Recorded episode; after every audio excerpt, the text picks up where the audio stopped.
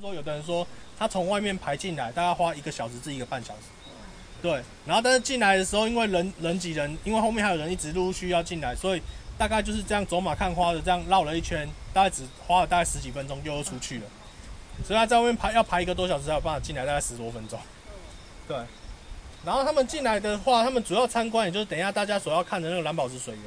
哦，但是我们最最近，因为我们后来就是我们。有设计说我们这这个行程，所以我要让大家可能去拍到我们这整个的草山水道系统的这个古迹，所以我们在下面我们还有做一个木平台，所以让大家可以拍到我们的，呃，今天要看到的草山水管桥这个古迹的部分，它的整个全貌哦，然后还有草山水管桥后面有一个瀑布，可以让大家可以拍到整个瀑布。因为以往以往他们在拍的时候，因为四五百个人，我们也不可能让他开放他们下去的原因是说，因为那下面那比较陡峭一点点。虽然是有阶梯，但是因为阶梯比较湿滑，哦，你想说四五百个人，你也比较很难去掌控到那一个环境那那个部分啊，所以我们那时候以前都没有让他们下去，哦，所以这是去年开始这个这个行程开始之后才开始有开放让民众下去拍，然后拍的过程当中可以除了拍我们的水管桥，然后还有整个瀑布之外，就是说，诶，其实就是说，因为其实其我们等下走到桥上，你们有的人就觉得说在桥上看瀑布就已经觉得。很漂亮了，但是问题在桥上看到瀑布，大概走瀑布的一半。对，然后而且你在桥上你没办法拍到你这整座桥，你就只有一定要在桥的下面才有拍办法拍到整座桥。对，而且这个桥也蛮有一个历史的。对，等一下我会跟大家说明。诶，后面还有人在上洗手间的吗？有齁，没关系，那我们再等一下。他不知道你们刚才我们刚刚走的那一段天母古道，不知道有没有人有走过？有。他这整个整段天母古道总长是大概二点六公里，哦，然后从我们刚刚下来大概那个阶梯大概两百多阶的阶梯到我们的那个管制口的部分，然后再过去就是往大概有一点五公里的的大概就是比较平缓的地方的步道，可以大概问题一点五公里大概走快三十分钟吧。然后才会接到我们的那个，有的人说，诶，有大水管的地方的阶梯，对。然后整整个走完的话，大概要花大概一个半小时，将近快两个小时。所以如果说，其实有的人他如果说因为体力呀、啊，或者是诶，可能真的是膝盖上面有的的部分有一些限制的话，有的人是比较喜欢走这平缓的这一点五公里这部分，对，他就来来。来来回回，因为其实一点五公里那边还有另外一个登山口，不不是只有上面我们刚刚下来这登山口，还有下面那个从中山北路七段底那个天母的登山口之外，它中间其实还是有一个另外一个登山口，可以直接接到我们这一点五公里这比较平缓的这步道。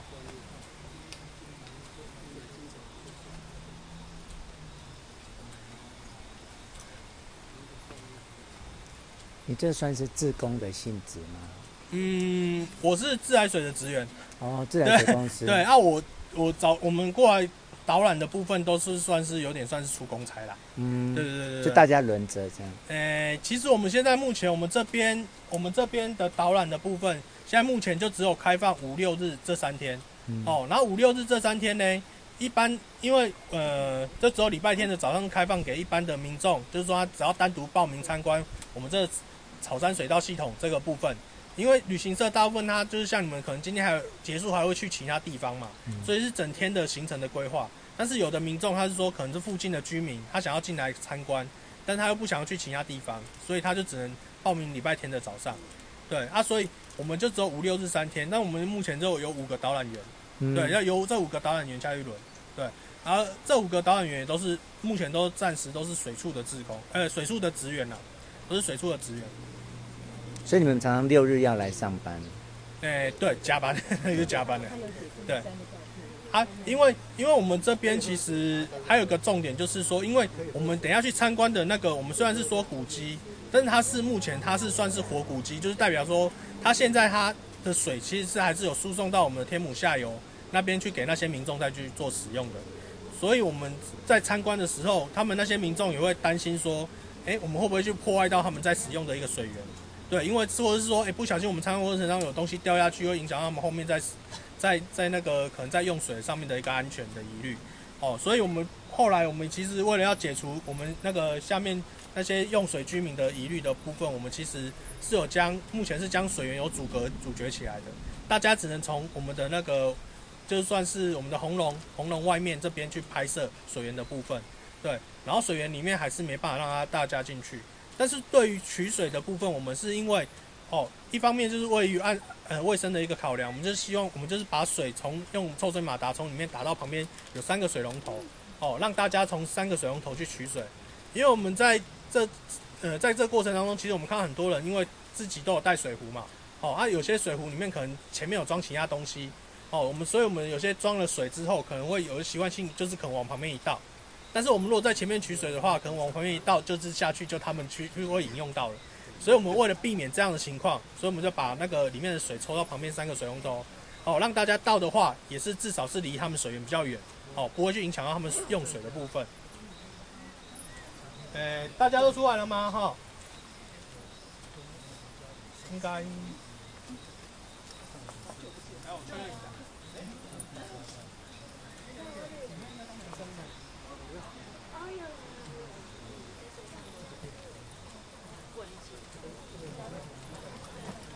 好，诶、各位贵宾，哦，大家好，我是大家今天的导览员，我姓邱，我叫俊文，哦，然后我目前也是在那个自来水事业处这边做服务，哦，然后今天会针对我们今天所参，呃，大家所参观的草山水道系统，它的一个历史，还有它的一个些设施，然后来为大家介绍，哦，然后历史呢，我们要开始从一八九五年那时候马，呃，甲午战争结束之后签订马关条约，然后日本人开始殖民台湾。他们在殖民台湾的过程当中，第一开始发现的问题就是说，他们在打甲午战争这这一段期间，他们发现说，其实因为战争死亡的人数大概只有两三百个人，然后而他们因为战争过程当中染疫，然后送回日本医治，甚至到可能是去受伤啊，呃，染疫就不舒服，送到日本去医治的人高达四五呃三四千人，哦，因为人数相差这么悬殊的情况下，所以他们。对于觉得说，这到底是因为怎样的问题？因为他们在接下来要殖民台湾，所以他们对于说这个问题是觉得是说，哎，你可能是未来要重视的一个重点。所以后来他们当时的台北总督的总督叫做河原裕太郎的，他请来了当时的日本的专家学者去去搜呃问呃去查一下说，哎，到底去评估一下说为什么会有这样的问题产生？哦，在查询的过程当中发现说，其实就是归纳出两个重点，第一个就是台湾没有一个。干净的一个水道系统，哦，还有一个说台湾它没有一个好的一个卫生卫卫生系统，然后水道系统呢，就是日本的水道系统，就像我们的自来，现在目前的大家所谓所讲的自来水，哦，为什么没有好的一个自来水嘞？就是因为在当时那个清朝那清清朝那时候，虽然自然，哎，他们人民居民的用水大部分都是去溪里面或去河里面去挑水，哦，虽然是清朝那时候有开始有钻井技术的出现，然后开始。在那个每个城城镇的部分开始有一些去做钻井的动作，但是因为当时的钻井技术不是那么的好，所钻到的水大部分都是表层的、比较浅层的那些地表水哦，比较浅层的那些水源，而那些浅层的水源初期在使用上是真的是比一般溪流的水源好，但是后来呢，因为我们人民的用水的呃用水的方式，还有就是说我们的生活污水的部分，因为我们生活污水大部分都是往自己。家旁边的水沟排嘛，哦，啊、当时的沟渠大部分都是用土质的，所以那些我们这些有受到污染的这些水源，它慢慢的又慢慢去污污染到渗透到影响到他们这些表层的用水，哦，所以取到水又是不干净的，哦，进而使用即使用不干净的水，所以人就容容易常生病嘛，哦，所以日本人觉得说这个问题非常严重，而我们的草山水道系统算是第二期的工程，哦，那第一期的工程在哪边呢？第一期的工程大家有听过台大嘛？台北台大那边，哦，在这是在台北公馆那个附近，哦，在第一公馆附近那边有个小观音山配水池，它当时的第一期工程是从那边开始做起，它是经将那个新店溪旁边的原水，然后引到小观音山的山山路比较平缓的地方去做一些简易的净水设施，然后再将干净的水，然后打用钢管打到上呃小观音山配水池那边，然后进而供给到整个大台北市地区的用水。而第一期的工程呢，他们当时是设计大概本来是说要使用二十多年，但是在十几年的时候，使用到十几年之后，就发现说，哎，水开始慢慢的不够用了。然后为什么会有水不够用呢？因为他们去归纳了几个重点，就是说他们当时他们日本人他们那时候的水费的征收制制度，就像我们现在手机吃到饱的方式是一样的，就是说我家家户户只跟你固定收取多少的一个额度，哦，我就不管你用多用少，我都跟你收这样的额度。那当然以人民来讲呢的话，那当然我用少我要收这样额度，那但不会去节约用水啊，我当然会尽量去使用。哦，在这样使用的情况下，从那个每人每日它那时候二十多年的设计的时候是每人每日用水量是八十三公升，到十年后之后每人每日用水量是高达两百六十三公升。都是当时设计的三倍多哦，所以相因为用水的方式不一样，改变了，所以它变说水不够用。然后后来他们日本人想说，那我是不是说在每家每户我去帮你加设水表之后，哦，让你说，哎，使用者付费，哦，变成用越多你要付越多钱。但是在不管是以前还是现在，其实台湾的水费都是算是比较比较便宜的哦。虽然是这样会减舒缓到一些，可能有的人是说说，我想说省。省一点支出，那当然我就少用一点，哦，但有节省，大概问题是他们那时候统计下来大概节省百分之三十，但是还有另外一个问题就是说，当时的人口成长，台北市的人口成长，哦，因为当时台北市因为其他地方可能还像我刚刚说所谓前前面所讲的，他们取水方式还是这么多不方便，而且用到取用到水还是那么的不干净。哦，当然是有些人，他们如果比较有钱，然后经济环境允允许的情况下，当然是往这个地，往台北市这个地方，哦，一方面是工作啊，一方面是说可能取用到水都比较好，所以他们就往这边去做移居的部分。哦，所以人口成长的幅度也很很快，所以后来他们觉得说，那这样的问题还是一直存在着，所以不能这样去解决，所以他们就想说，那我再只好去找其他的替，是不是有其他的替代水源？所以他在替代水源的部分，他。他找了找之后，后来找到阳明山这个地方。哦，在阳明山这个地方，他当起初他找到第一、第二、第三这三个水源，然后针对它的水质跟水量来讲，哦，这主要比较符合他们觉得比较水质比较好，然后水量比较多，就是第一水源跟我们的第三水源。然后第一水源的位置呢，就在我们可以看到我们旁边这个就是我们的纱帽山。哦，纱帽山它总标高是六百公尺。哦，然后我们第一水源的标高，你可以看到这边它的标高是五百四十一。哦，第一水源的位置就是在我们阳明山仓最近仓有海芋季嘛。哦，再过一阵子还有绣球花季，就是在竹子湖那附近。哦，那听有团员讲说，你们等一下下午要去那边嘛。哦，然后我们第一水源也在那个位置附近。然后第一水源的水，然后取来之后，它经由第一接续井。哦，然后为什么要有接续井呢？因为山上这个地方，他们当时就是说，因为我们这种地方水往下面送。哦，必须它必须要，诶、就是说水的高度往下送的话，都会有一个压力在。哦，它必须利利用接续井，然后去将这个压力解解除。哦，解除之后再往下继续送。所以第一阶续井就是在我们的那个，诶、往往往下，就是说有的人有青春林步道那附近，第一阶续井在那边。哦，然后当时他们的设计就是说，一般钢管这种东西的材质是比较不常见的，所以在平平常的一般的，如果有路的部分，或是有土地的部分，它大部分都是做沟渠的方式。哦，然后我们看到说，为什么有第一水管桥跟第二水管桥，就是说它必须在经由一些像溪谷啊，或者是瀑布啊，像是大屯瀑布，哦，或者是溪谷的地方，它才要去水管，呃，没办法去做这个沟渠，它只好去用帮水管做一个桥，哦，让水呃水有办法继续往下输送。然后所以会有这第一水管桥、第二水管桥。然后水往下输送到我们的第二接续井，然后第二接续井的位置呢？第二接续井的位置就在我们刚刚我们刚刚呃你们的那个游览车呃小小巴进来的那个地方，再往上一点，我再往上一点会有个阳明山的公车总站哦，在阳明山公车总站附近，就是我们的第二接续井的位置在那边哦。然后为什么会有这个加药池？有些团员会很好奇问哦，因为这个加药池就是因为我们自来水法规有规呃有要求哦，就是说我们自来水送到用户端。必须的水必须要含有加氯消毒，哦，因为水在管子里面输送的过程当中，它会不会受到其他污染不知道，所以它必须要含有余氯，然后确保说它里面是没有这些病病病菌的部分是降是到最低的，是不会要影响到人体的。所以在这部分，因为我们第二阶续井的水，哦，我们是供给到整个我们山上这些。地方就是像文化大学，还有山上这个社区三子后社区这这个部分给他们去做使用，哦，然后所以我们第一水源的水是供给到这边，然后多余的水在比如说用用水离峰的时候，或者是夜间用水人口比较少的时候，哦，多余的水再经由钢管往下输送，哦，然后而我们第三水源的水嘞，你看它这边第三水源的标高是三百零三，所以就是说我们大概整个三帽山六百公尺，我们在三百零三这个位置的时候，大概是等于说等同于在山腰的地方，哦，来变成说，而第三水源的水主要是由我们整个三帽山上上游的水系，它慢慢的这样急流下来，从我们这第三水源三百零三这个地方，哦，有一个地方有可能压力比较小的地方涌出来的。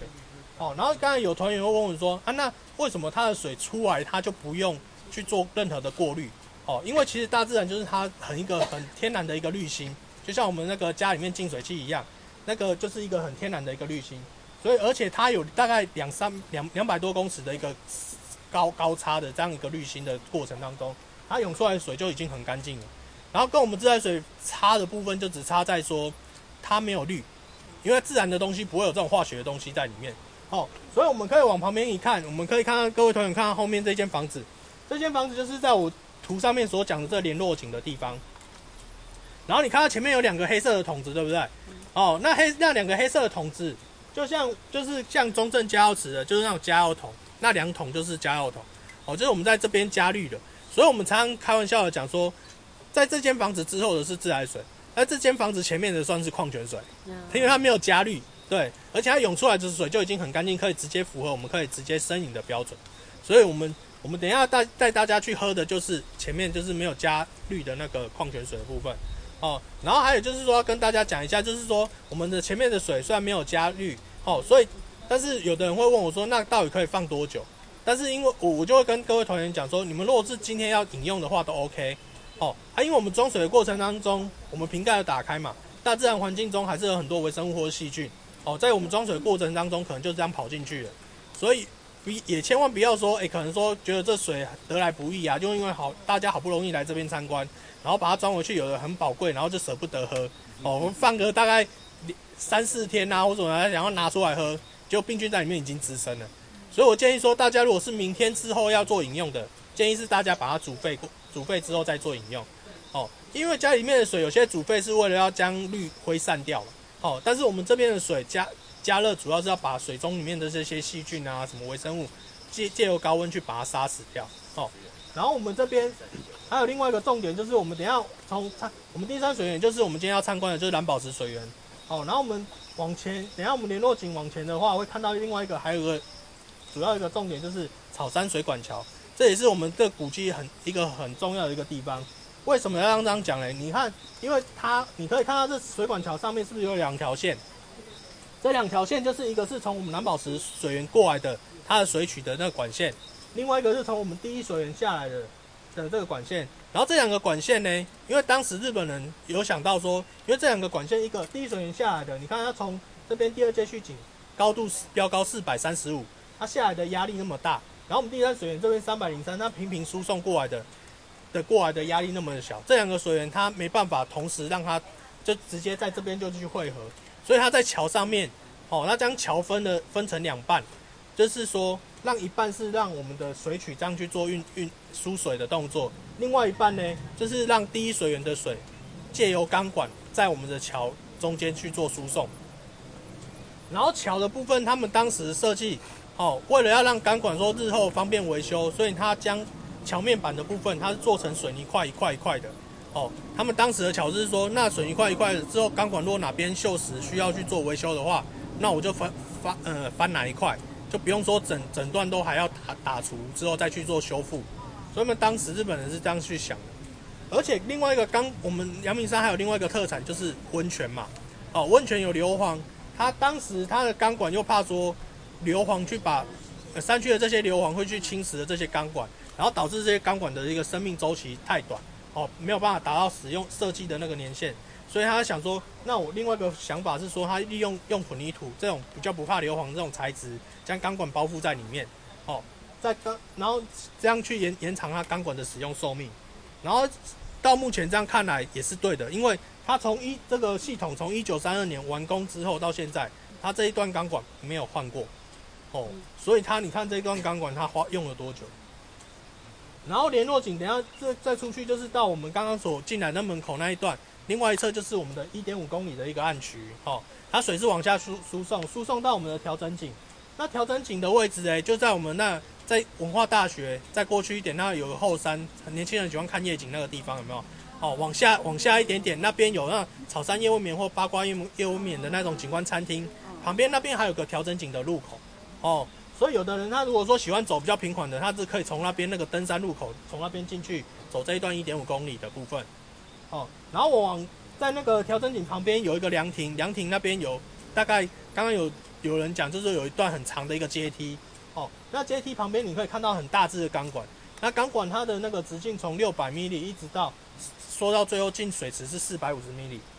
然后进而进到当时的三角浦发电所。哦，三角浦发电所嘞，为什么会有这个发电所设立？就是说，因为其实当时日本人要把第一水源跟第三水源这两个山上本来原本他们在地的居民很重要的一个水源拿走的时候，哦，在地他怕说在地居民去抗争嘛，哦，所以他只好借由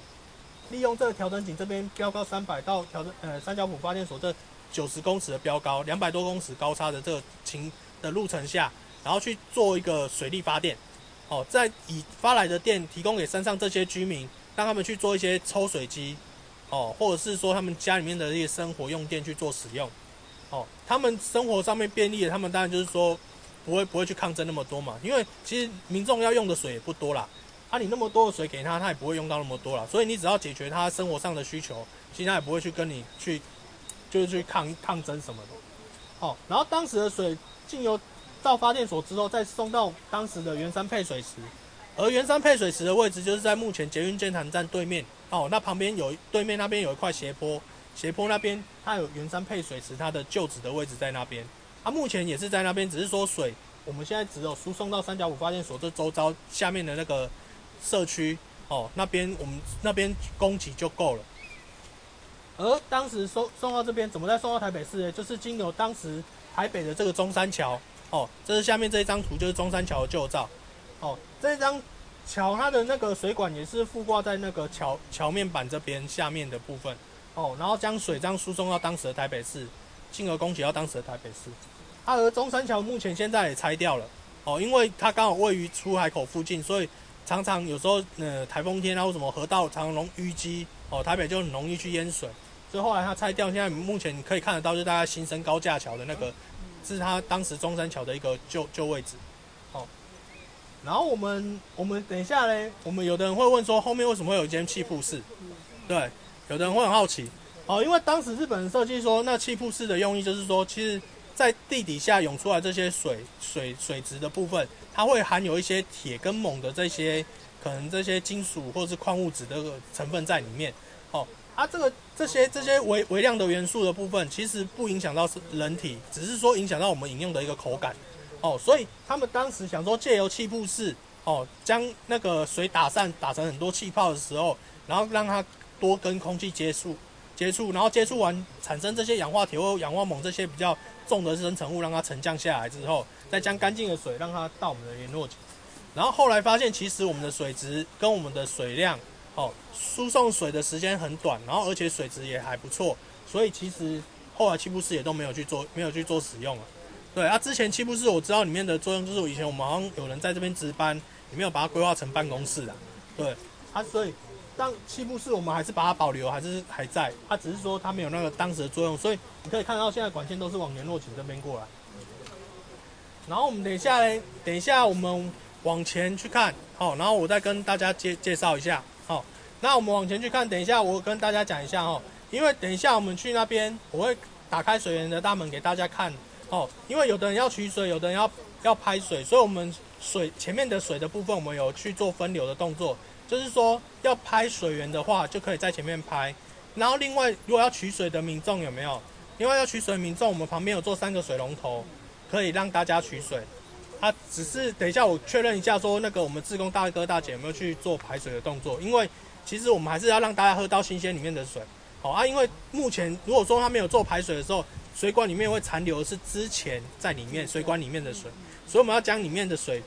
因为它没有加氯，所以它在里面的水怎样，我们会希望是把它排掉，让大家喝到比较及时里面现在正在正在正在流的水，哦。然后另外还有就是我刚刚有还有讲到说还有另外一个重点就是我们的水管桥嘛。对，所以我们在第二水源的部分，在第二水源旁边有个门，会让大家往下走，走到下面有个木栈道，可以拍到我们的草山水管桥跟瀑布。哦，所以等一下有的人如果说说，哎，上面人太多，他觉得太挤了，那没关系，那我们团员有的人就可能分散往下走，哦，走下去先拍桥跟瀑布，啊，反正到时候我们在两边的人可以就做交换。哦，上面拍一拍之后，他往下拍的时候，他下面的人就刚好也拍完了，可以上来，就是交换一下。哦，这样人人数分分散一下，大家可能都可以拍到自己想要的照片。哦，好，那我们再往前走。哦。